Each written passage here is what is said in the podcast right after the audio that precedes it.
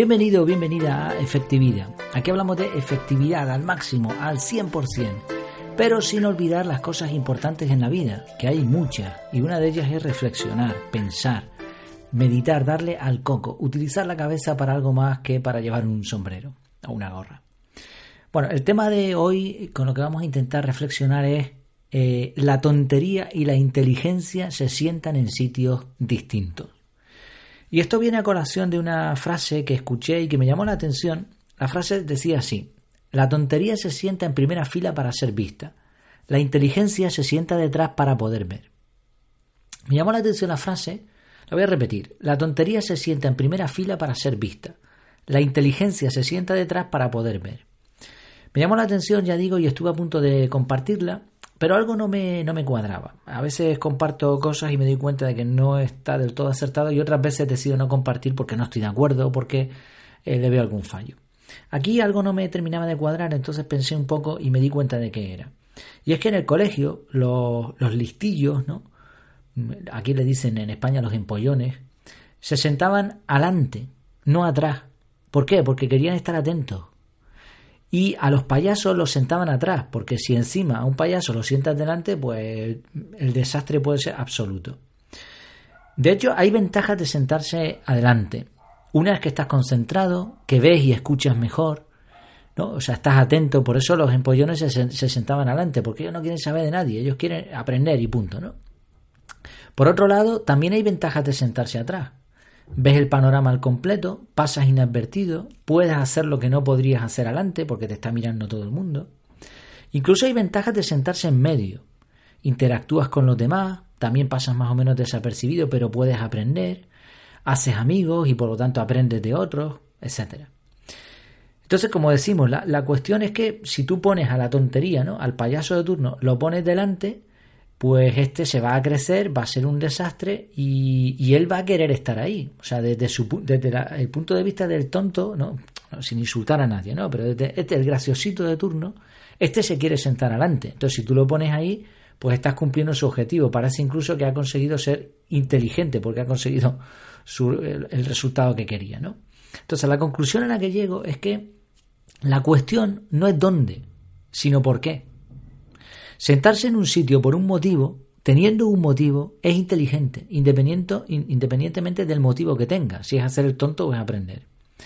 Y variar de sitio, si es necesario o con diferentes objetivos, es todavía más inteligente.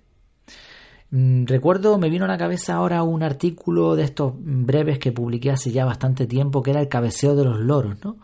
Ellos hacen un movimiento con la cabeza para, y otras, otras aves también, para conseguir cuadrar, ¿no? para triangular, por decirlo así, la distancia. De la misma manera, cuando nosotros vemos las cosas desde distintos puntos de vista, pues conseguimos un cuadro mucho más amplio de la situación. Por eso, sentarse con un objetivo en un sitio, ¿no? estamos hablando figurativamente, y variar de sitio es inteligente. Vamos a ver dos aplicaciones de esto. Una de ellas es el transporte. Todos los días miles y miles de personas se mueven en unas interminables filas, en unos interminables atascos para ir al trabajo, para estudiar o para otras cuestiones.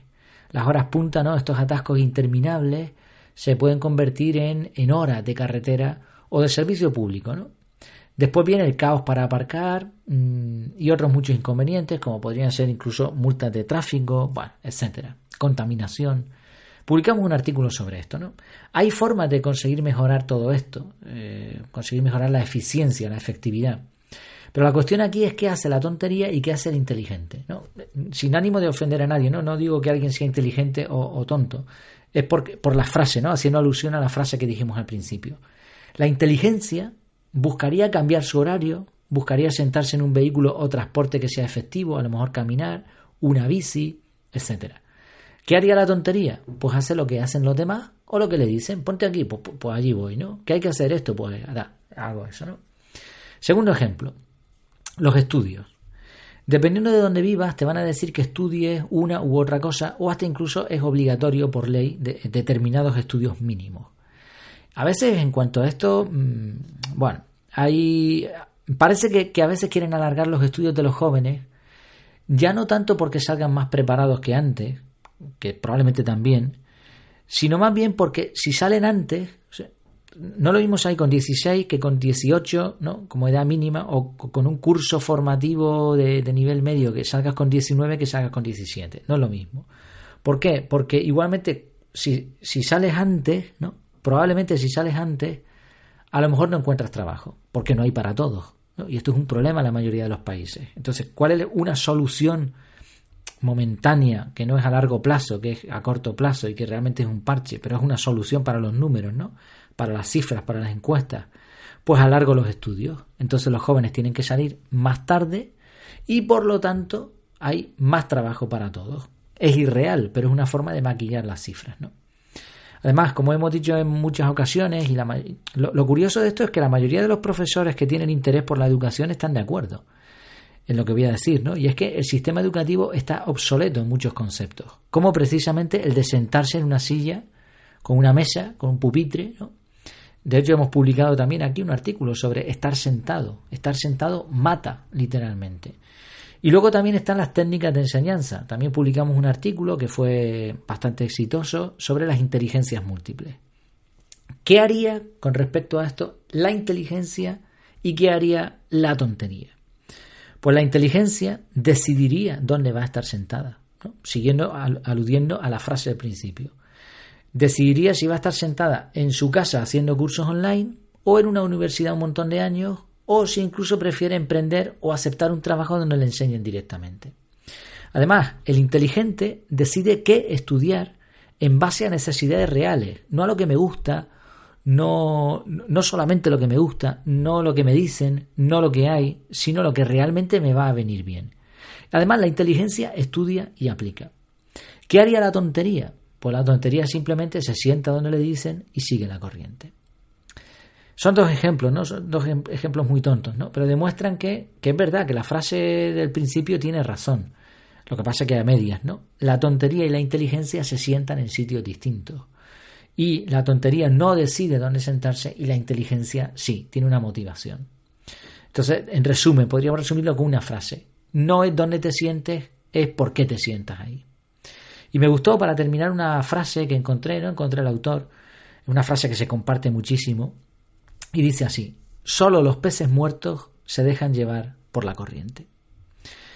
Pues espero que te haya gustado esta pequeña reflexión, hoy un poquito más breve. Dejaré enlaces a los artículos que he mencionado, dejaré, bueno, en, efectividad.es, pues en las notas del programa tienes un montón de cosas más.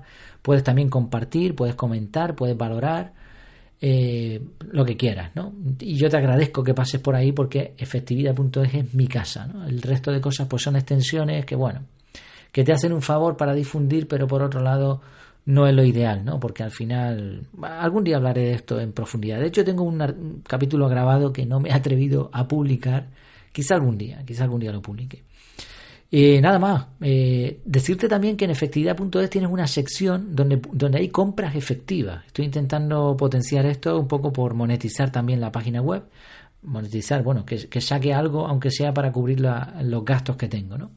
Ahí puedes encontrar artículos efectivos, recomendados, vídeos de cómo usarlos, etcétera, ¿no? Poco a poco iré metiendo ahí más contenido. Nada más, espero que te haya gustado. Hasta que nos volvamos a ver, que lo pases muy bien.